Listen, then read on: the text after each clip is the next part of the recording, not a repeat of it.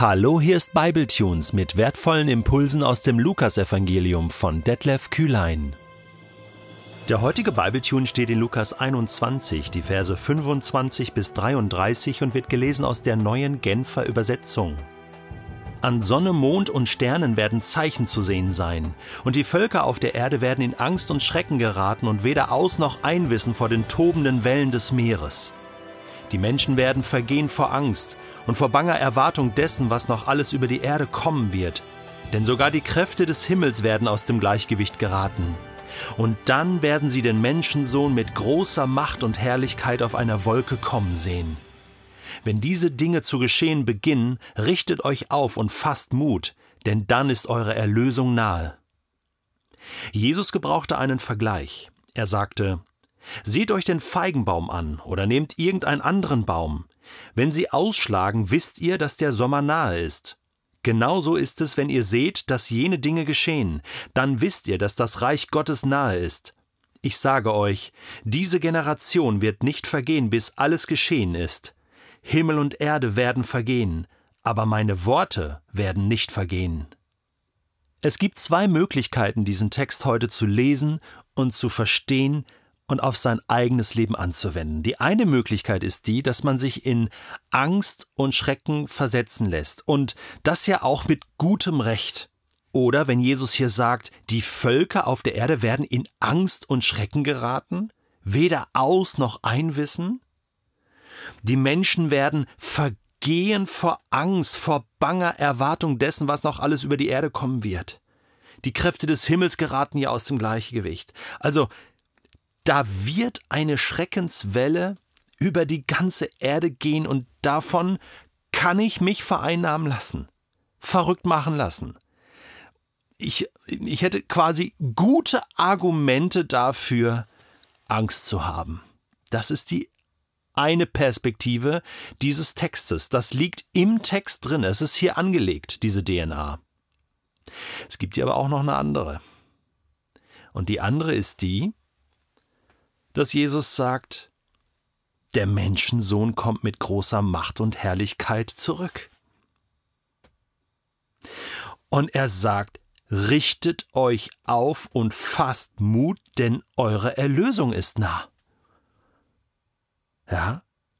Und er sagt auch, Vers 33, Himmel und Erde werden vergehen, aber meine Worte werden nicht vergehen. Ich kann mich an diesen Verheißungen von Jesus festhalten. Auch das. Und noch ein viertes. Vers 32. Ich sage euch, diese Generation wird nicht vergehen, bis alles geschehen ist. Jetzt fragt man sich natürlich, was meint Jesus mit Generation oder man kann dieses Wort auch mit Geschlecht übersetzen. Da gibt es Ausleger, die sagen, ja gut, diese Generation meint Jesus tatsächlich diese jetzige Generation, in der er er jetzt lebt, wird nicht vergehen, bis das alles geschehen wird. Also dann hätte er ja gelogen, weil das ist ja nicht während dieser Generation geschehen, die er erlebt hat. Klar, Petrus, Paulus in ihren Briefen haben eine sogenannte Naherwartung gehabt, also dass sie davon ausgegangen sind, dass Jesus zu ihren Lebzeiten noch wiederkommen wird. Das hat sie ziemlich motiviert. Ja? Jetzt ist das ja nicht so passiert, sondern wir warten jetzt schon 2000 Jahre auf Jesus. Deswegen muss Jesus das hier anders gemeint haben. Mit dieses Geschlecht wird nicht vergehen, ist allgemein das Volk Israel gemeint, also das Judentum an sich. Denn darum ist es ja gegangen. Das ist ja das Thema vorher, ne? Tempelzerstörung und sie werden in alle Winde zerstreut und so weiter.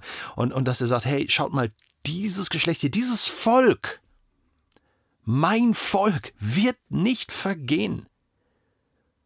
Und da ist natürlich 1948 eine wichtige Marke. Das ist natürlich auch im Zusammenhang mit dem Feigenbaumgleichnis, was Jesus hier verwendet, ein, ein wichtiger Haltepunkt. Wenn der Feigenbaum anfängt auszuschlagen. Der Feigenbaum ist im Alten Testament sehr oft ein stehendes Bild, ein Typus für das Volk Israel. Und diese Staatsgründung, diese, diese, dieser Neuanfang des Staates Israel 1948 ist natürlich ein wichtiges geschichtliches Zeichen des Feigenbaums, der wieder anfängt zu grünen, auszuschlagen. Und da sagt Jesus jetzt, wisst ihr, dass der Sommer nahe ist?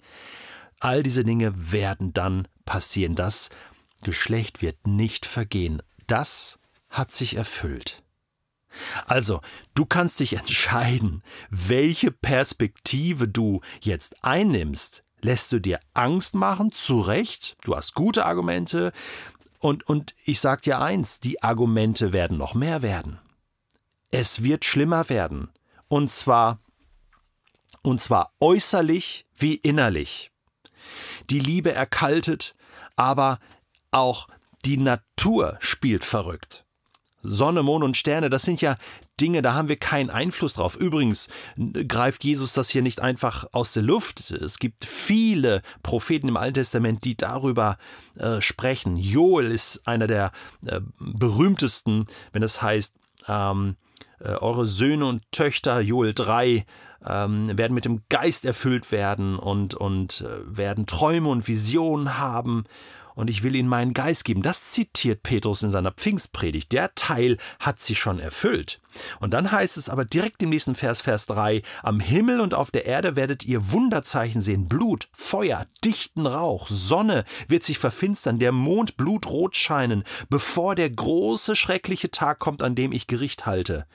Wer dann meinen Namen anruft, wird gerettet werden. Und so erfüllt sich die Zusage des Herrn auf dem Berg Zion in Jerusalem. Findet man Rettung.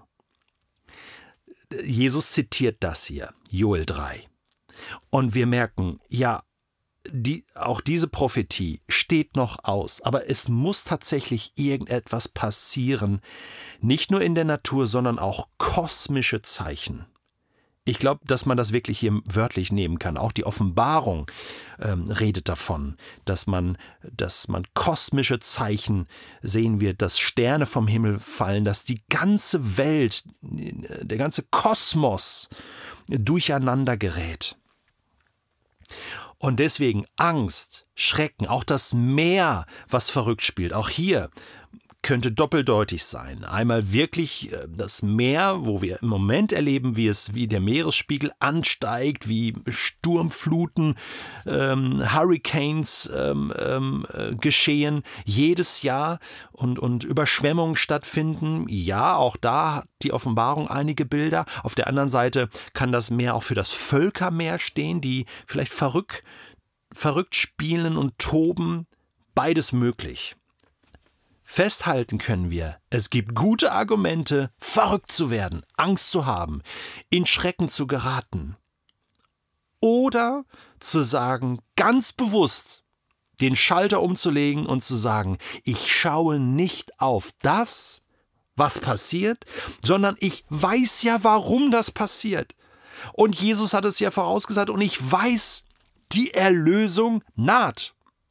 Dieses Geschlecht wird nicht vergehen. Und Jesus hält sich an seine Worte. Himmel und Erde werden vergehen. Ja, sie werden vergehen, aber Jesus hält Wort. Und er wird wiederkommen mit den Wolken. Das sagt er auch später dem hohen Priester. Das ist ein Zitat aus Daniel 7.